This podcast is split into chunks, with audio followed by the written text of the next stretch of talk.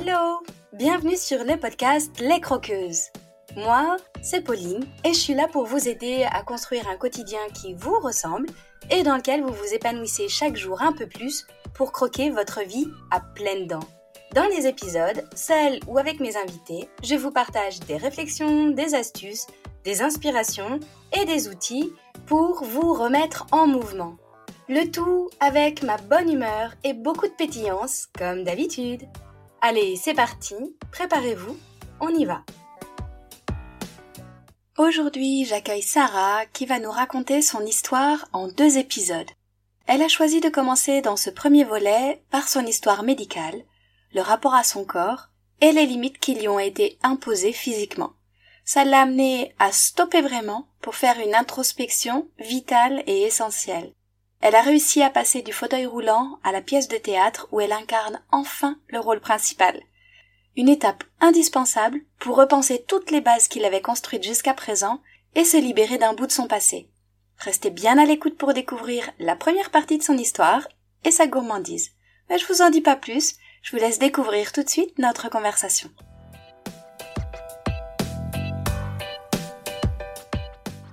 Hello Bienvenue à toi, Sarah. Je suis trop contente que tu sois là aujourd'hui à mon micro, dans un cadre différent de nos précédents échanges. Et si tu es là aujourd'hui, c'est que tu as quelque chose à nous partager, que dans ta vie, tu as eu à traverser, à faire face à des moments qui étaient difficiles, qui étaient intenses et douloureux. Et tu as réussi aujourd'hui à tout traverser et même à en tirer des beaux apprentissages remplis d'or et tu vas tout nous raconter et nous expliquer comment tu continues de grandir, toi, aujourd'hui, dans ce que tu construis de ta vie à partir de tout ça. Et pour commencer, et pour que nos auditrices et que les croqueuses puissent te connaître un peu mieux, eh ben, je te propose de te présenter brièvement, de nous dire qui tu es. Hello Pauline, je m'appelle Sarah, donc voilà, j'ai 44 ans et j'ai trois grands enfants déjà adultes et euh, j'adore euh, la musique, j'adore le dessin, j'adore la nature. Marcher en montagne, ça revigorise.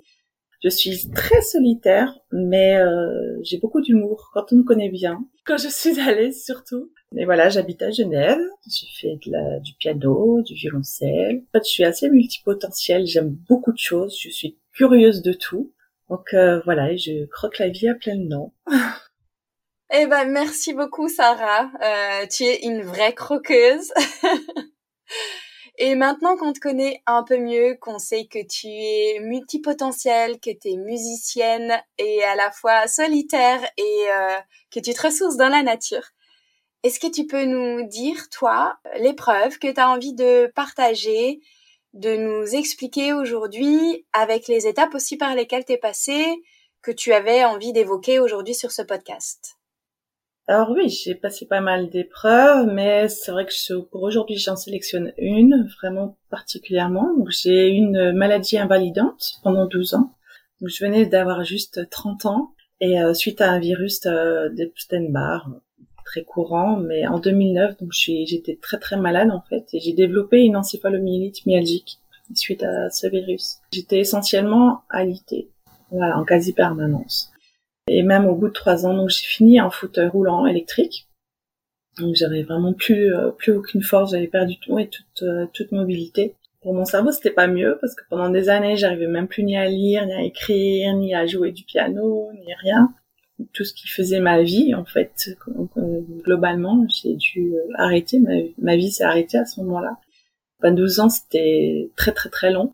c'est très long quand on vit au jour le jour devoir choisir entre euh, se doucher ou faire à manger. Euh, et quand on peut basiquement rien faire parce que même regarder Netflix euh, c'est pas possible. Vraiment une, épreuve où on, est dépouillé de tout ce qu'on pense être ou faire en fait surtout. Je me suis défaite du faire en fait et j'ai dû apprendre à rentrer dans l'être. Oui. Et du coup, en fait, tu dis que c'est avec un virus que tout a commencé et tu parles au passé. Ça veut dire que aujourd'hui tu en es sorti Alors j'en suis sortie, je remarche, je remarche parfaitement. Euh, j'ai encore quelques soucis cognitifs, voilà, j'ai l'énergie encore limitée. J'apprends à vivre avec puis euh, et attirer le meilleur profit tout en respectant euh, voilà mon, mon rythme à moi en fait.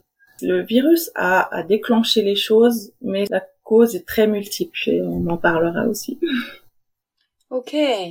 Donc ça, c'était quand tu avais 30 ans. Et donc, ça a été assez soudain, assez rapide pour euh, être rapidement alité, de ce que j'entends on appelle ça la maladie du baiser. Au début, on dort tout le temps, etc.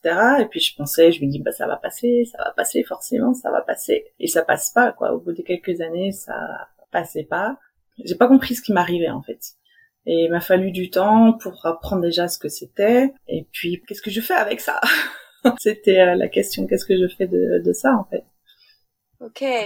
Et du coup, comment t'as réagi en fait euh, Parce que euh, tu dis que au départ t'as pas compris ce qui t'arrivait, que t'étais persuadé que ça allait passer, mais que au bout de quelques mois, quelques années, t'as compris que ça passerait pas. Comment t'as réagi? Qu'est-ce qui s'est passé pour toi à ce moment-là? Au, tout début, je me disais bon, bah j'arrive plus à rien faire, autant que je meurs. Enfin, ça sert à rien que je vive encore. je peux rien faire. Et puis j'ai dû apprendre que justement ma vie avait une valeur intrinsèque en fait. Je suis, j'existe, et donc je peux vivre en fait. Au bout de quelques années, j'ai commencé à être plus dans l'acceptation, on va dire, de ce qui est, et j'ai voulu un peu contrôler les choses aussi. Je, me suis renseignée, donc j'ai des médecins, des forums, etc. Savoir qu'est-ce que je peux faire, qu'est-ce que je peux faire de ça?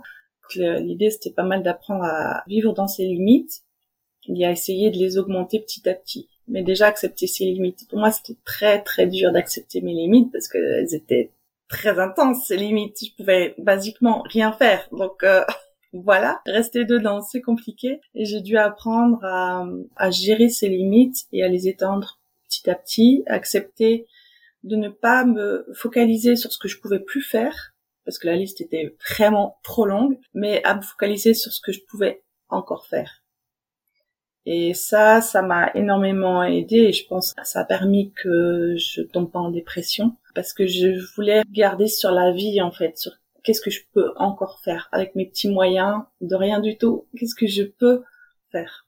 Et ça, ça, en même temps, ça porte un sens de contrôle face à tout ça qui nous échappe, tout, tout le corps qui nous échappe et tous ces symptômes. Au moins, je pouvais contrôler un peu quelque chose. Au moins, je pouvais contrôler la manière dont je percevais ça, dont je le vivais et dont ce que j'allais faire de ça, en fait.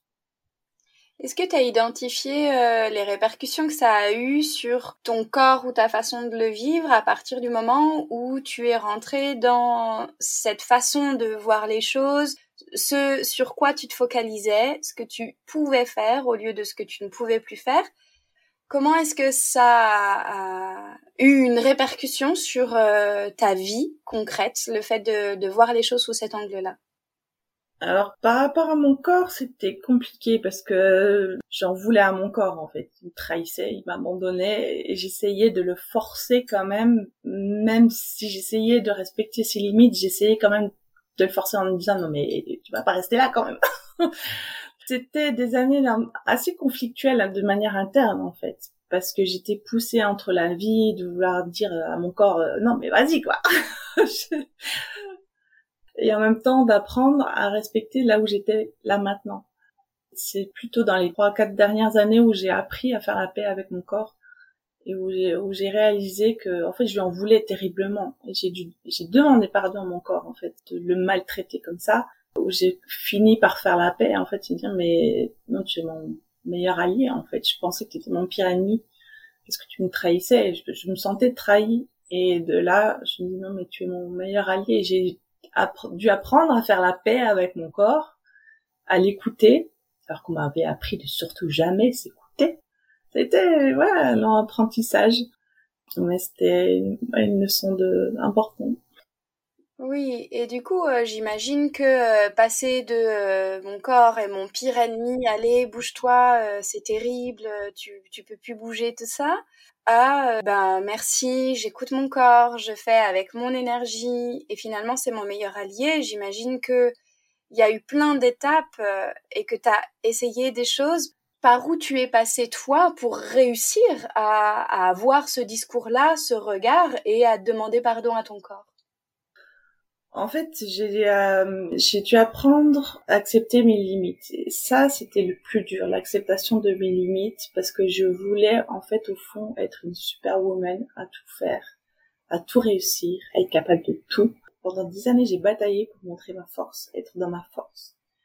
Et je pense que l'élément clé a été d'accepter ma faiblesse, d'accepter la faiblesse de mon corps, de là où il est maintenant, euh, j'ai dû accepter bah, tout ce que j'avais vécu aussi avant, tout ce que je vivais et mes faiblesses psychiques aussi, et dire non mais je suis faible en fait. J'ai mes failles, j'ai mes faiblesses, et j'ai dû les accueillir, les accepter, réaliser qu'elles sont là et les prendre. À partir du moment où j'ai pu accepter que j'étais faible, alors là ça a été un tournant pour finalement, paradoxalement, reprendre des forces et parce que j'ai pu rentrer dans oui dans cette acceptation profonde de qui j'étais et pas comme j'aimerais être. On envie toujours de montrer le meilleur de soi et j'ai dû apprendre à dire non mais c'est pas comme ça que je sais en réalité et d'accepter ce concret, ce, voilà là où j'en suis maintenant et que j'ai besoin d'aide, que je peux pas faire la forte tout le temps comme ça. Je m'autodétruis en fait. Et du coup, d'accepter ça, d'accepter ses limites, ça a été, je crois, le, plus dur. Et c'est pas encore toujours facile. Mais c'est, je pense, c'est vraiment la clé qui a permis d'amener à faire la paix avec mon corps. C'est d'accepter là où il en est, là, maintenant. Oui, d'accepter cette réalité. Je suis faible. Oui, donc en fait, par rapport à ce que tu partages, accepter aussi ta faiblesse, moi j'aime beaucoup dire la vulnérabilité, c'est un mot que je trouve euh, très poétique et qu'on a aussi, je, trouve, beaucoup de mal à accepter euh, parfois pour soi-même. J'ai déjà partagé des choses là-dessus sur les réseaux, sur la puissance de la vulnérabilité, qui pour moi est euh, une force incroyable. Et à partir du moment où on accepte cette vulnérabilité-là, de nouveau, on peut s'asseoir aussi dans sa puissance. Et ça, ça me, ça me plaît beaucoup cette idée. Mais c'est un cheminement qui est compliqué, pas évident à avoir. Est-ce que tu peux nous expliquer un peu comment ça se fait que tu as réussi à accepter ses limites, à accepter ces faiblesses dont tu parles, cette vulnérabilité dont moi je, je viens de parler, est-ce qu'il y avait des personnes qui étaient là autour de toi, qui ont gravité, des aides extérieures que tu as pu avoir, des lectures qui t'ont aidé à faire cette prise de conscience-là, qui clairement t'a aidé dans ta vie, ta reconstruction et pour pouvoir t'en sortir? Alors c'est un chemin que j'ai fait extrêmement solitaire. Déjà de base je suis très solitaire, donc euh, bon, j'ai l'habitude. Mais là, c'est vrai que ce sont, c'était des années vraiment de désert. Je pouvais pas sortir, enfin, un peu avec la chaise roulante, mais vraiment les, les environnements dans lesquels j'étais. Être malade, c'était très mal vécu. Donc j'étais pas comprise, donc j'étais assez rejetée du coup. Donc j'ai vu basiquement quasiment personne pendant 12 ans. Du coup, c'est un chemin que j'ai fait vraiment toute seule en fait. Et euh, lire, bah pas tellement, je pouvais pas. C'est aussi ma foi personnelle en fait qui m'a aussi beaucoup aidée. C'est quelque chose qui m'a vraiment ancré et sans ça, je dois dire, je sais pas où je serais aujourd'hui. Après, comment j'ai pris la conscience d'accepter mes faiblesses? C'est difficile, j'arrive pas à retracer forcément un moment, un endroit ou, une prise de conscience. Il y a un verset qui dit arrêtez et sache que je suis Dieu, c'est de s'arrêter et moi, j'ai toujours envie de bouger, de faire partout, de contrôler, de faire. Et j'ai réalisé avec cette petite phrase que je m'agitais un peu comme une fourmi, que j'essayais de maîtriser l'immaîtrisable, que j'essayais de contrôler l'incontrôlable. Et ça m'a fait en fait réaliser que je devais lâcher prise. C'est quelque chose que j'ai dû beaucoup apprendre, je dois encore apprendre. Et te dire, mais il y a quelque chose au-dessus et qu'on ne sait pas accepter de pas savoir, moi qui aime savoir tout, qui suis curieuse de tout, qui aime apprendre tout, qui aime savoir tout sur tout, de réaliser non mais je ne sais pas. Et d'accepter de dire je, je ne sais pas, je ne peux pas, et j'arrête, je me mets en pause. C'est dur d'être en pause parce qu'on se sent hors du monde. En tout cas, ça m'a aidé vraiment à prendre cette conscience-là, de m'arrêter. Là, j'avais été arrêtée involontairement et de faire ce pas, de m'arrêter moi volontairement dans toute mon agitation intérieure, dans, tout ce qu'il y avait pour, ok, je lâche, je lâche prise en fait, je lâche ce contrôle et je regarde ce qui se passe. Ça me fait beaucoup penser à des retraites méditatives où finalement euh, il se passe plus rien autour. Il y a plus de sollicitations, il y a plus de lecture, il y a plus d'images, il y a plus de parler euh, non plus en fait. Euh, quand tu pars par exemple en retraite de méditation, que tu te retires dans un temple euh, et chez les moines bouddhistes, etc. Ça me fait beaucoup penser à ça pour pouvoir être à l'écoute en fait de sa voix intérieure, à l'écoute de son âme, de la voix de son cœur et de ce qui est vraiment juste quand on stoppe cette agitation mentale extérieure aussi et en fait finalement ton corps a été euh, l'élément déclencheur, a été celui qui t'a forcé à aller regarder à l'intérieur de toi, à faire pause et à te mettre en silence en fait. C'est exactement ça. Et la spiritualité, peu importe comment on la vit, en fait, ça nous amène à ça. Et, oui, la maladie m'a obligée à, m'arrêter concrètement et à me retrouver à faire un chemin vers moi-même. Et je pensais qu'il y avait rien parce que c'était le désert. J'étais dans le désert. Et on a l'impression qu'il y a rien.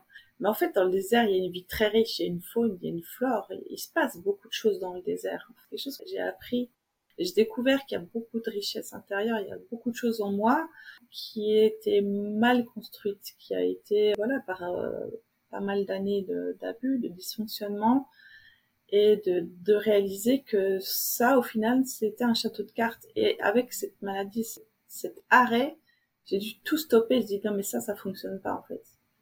Et je savais pas quoi faire avec ça. je savais que ça ne pouvait pas continuer on fait un château de cartes, puis là on dit ok, les cartes elles sont par terre, je les pose. maintenant qu'est-ce que je fais avec ça? Comment on remonte?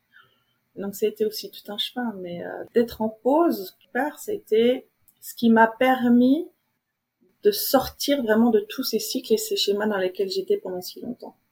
Donc très involontairement, ça a été une bénédiction. Même si je, je le souhaiterais à personne quelque part, mais en même temps, ça m'a permis de vraiment complètement changer. Hmm. Justement, euh, je rebondis sur le fait que tu parles de cette maladie qui t'a permis un peu de mettre le projecteur sur tout ce que tu avais vécu avant et qui ne te convenait pas, dont il fallait absolument te défaire euh, et que la maladie t'a permis ça. Je précise aussi pour toutes les croqueuses qui nous écoutent qu'on aura un deuxième épisode ensemble où tu nous parleras justement de cet aspect-là de ta vie et on a choisi aujourd'hui ensemble d'aborder d'abord sous l'angle du corps, de la maladie, qui dit stop pour aller révéler autre chose et ensuite pouvoir reconstruire. Ouais, exactement. C'est vraiment les premiers signes d'appel. En fait, mon corps est très intelligent, beaucoup plus que moi, beaucoup plus que mon mental, de ce que tout ce que j'aimerais euh, faire. En fait, c'est mon corps qui est toujours le premier à dire stop. Même encore là, il y a encore six mois, j'ai fait, j'ai fait un burn-out. Mon corps a dit stop et j'ai réalisé des choses, j'ai fait des prises de conscience et grâce à ce stop, j'ai pu prendre des décisions radicales, mais quelque part, ça m'a permis de me sauver vraiment de situations très abusives, très délétères, en fait, qui m'amenaient euh, dans une maladie, dans une mort, en fait, quelque part intérieure. Et la maladie, au final, c'est ce qui m'a révélé, ça a été le symptôme, en fait, de ce qui n'allait pas et c'était important et c'était un gros chemin de me reconnecter à moi, à mes émotions, à ce que qu'est-ce que mon corps me dit, qu'est-ce que mes émotions me, disent? J'étais tellement déconnectée complètement de mon corps, de mes émotions, que je ne savais même pas ce que je ressentais, quelles émotions je vivais? J'étais tellement très très loin. Et ça a été un long chemin, un gros chemin de retour justement vers moi. Qu'est-ce que je ressens? Qu'est-ce que je vis? Qu'est-ce que je pense?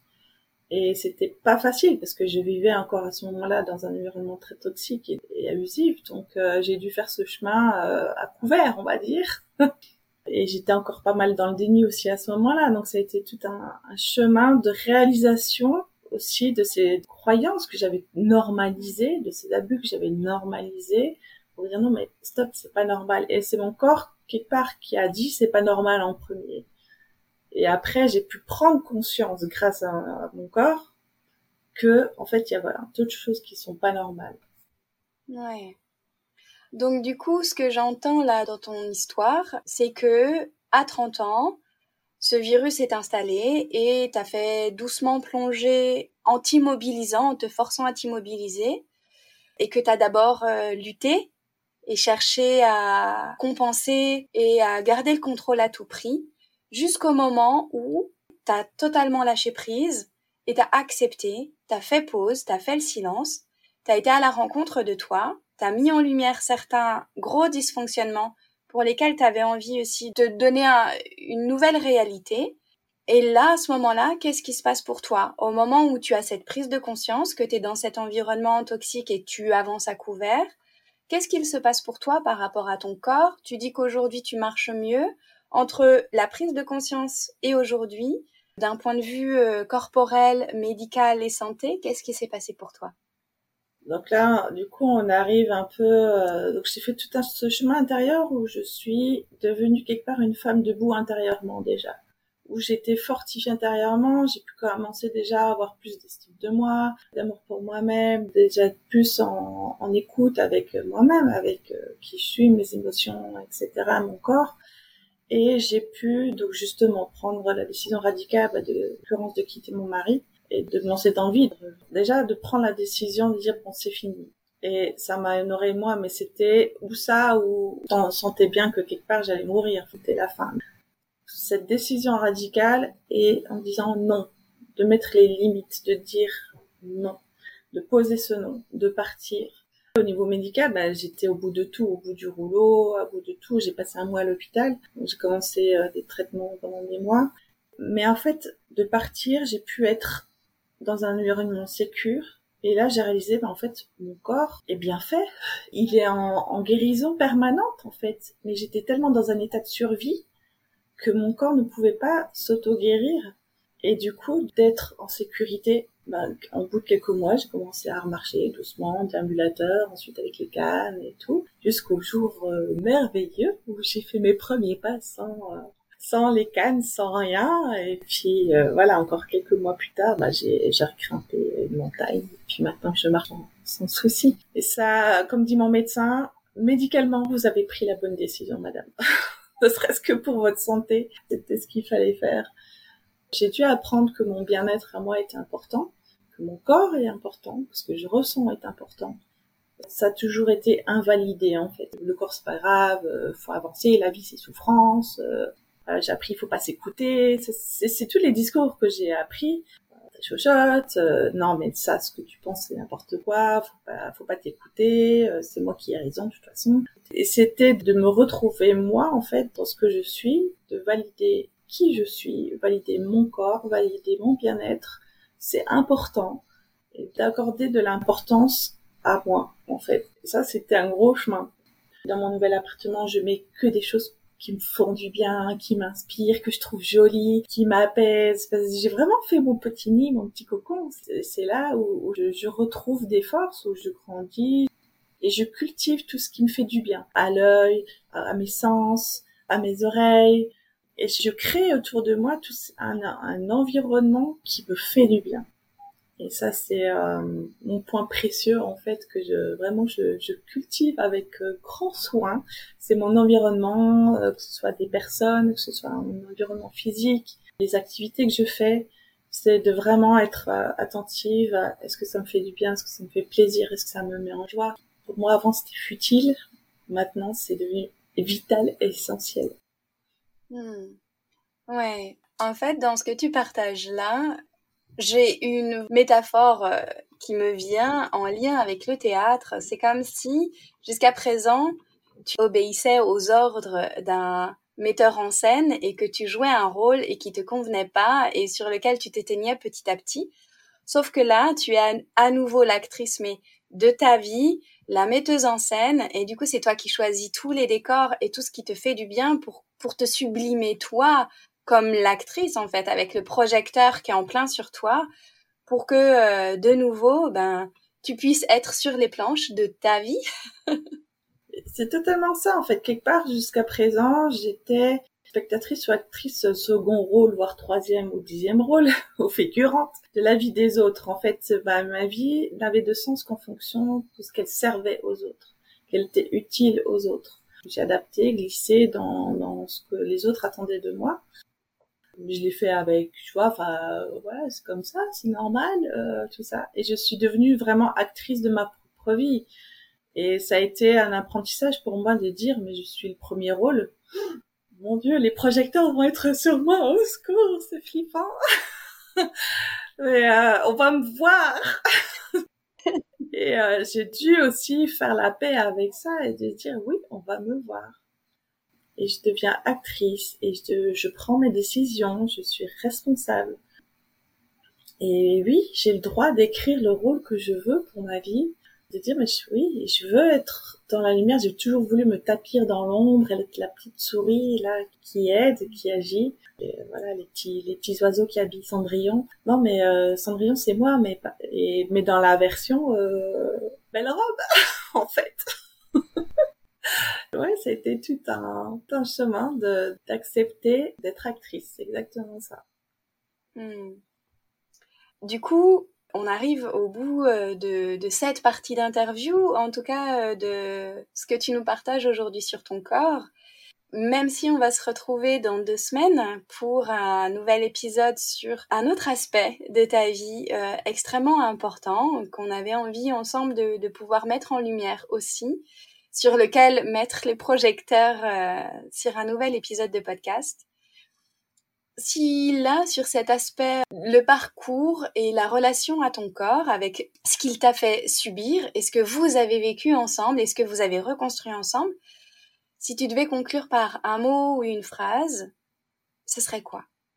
Alors la phrase que je dirais, c'est que je suis comme un vase kintsugi qui a été brisé et recollé. Et dans les fissures, les brisures ont été soulignées avec de l'or. C'est vraiment une, une image qui m'a vraiment marquée mes lignes de faille sont devenues mes lignes de force. Et je suis devenue restaurée et épanouie. Waouh, j'adore. C'est exactement ce que tu fais, Sarah, dans la vie. Tu vas pouvoir nous, nous partager ça. Je propose euh, que le fameux euh, quiz gourmand de fin, eh bien, on le fasse euh, au deuxième épisode, parce que là, euh, sinon, on aura deux fois tes gourmandises, même si peut-être qu'entre-temps, elles auront changé. Je propose qu'aujourd'hui, tu nous partages ce que tu fais professionnellement pour qu'on puisse te retrouver aussi sur les réseaux sociaux et, et Internet et autres. Alors, donc, je suis artiste, non seulement de ma vie, mais artiste dans la vraie vie. Et euh, je fais euh, l'artiste en résilience en fait. Je peins la résilience avec euh, l'art kintsugi, donc l'art de joindre avec de l'or. Donc je fais pas sur la céramique mais en peinture. Et j'ai vraiment à cœur d'encourager les femmes en fait dans leur processus de résilience. Je fais pas de coaching d'accompagnement ni rien, mais je veux juste inspirer en fait d'autres femmes qui passent bah, par des souffrances ou des épreuves, des difficultés, simplement à, à continuer, oui, à les inspirer en fait dans leur parcours et voilà, on peut me trouver sur euh, www.arkinsugi.com ou sur Instagram aussi, arkinsugi-en bas. Super. Et je mettrai tous les liens aussi dans la description de l'épisode pour qu'on puisse euh, cliquer rapidement et facilement dessus et découvrir toutes les merveilles que tu fabriques, que tu construis, que tu imagines et que tu façonnes et qui sont tellement en lien avec euh, ton histoire de vie et avec le beau que tu recrées à partir des brisures sans gommer, sans effacer, mais bien en sublimant. Et ça, j'aime vraiment beaucoup. Et je suis ravie de te retrouver dans deux semaines, Sarah, pour la suite de ton histoire. Je me réjouis aussi.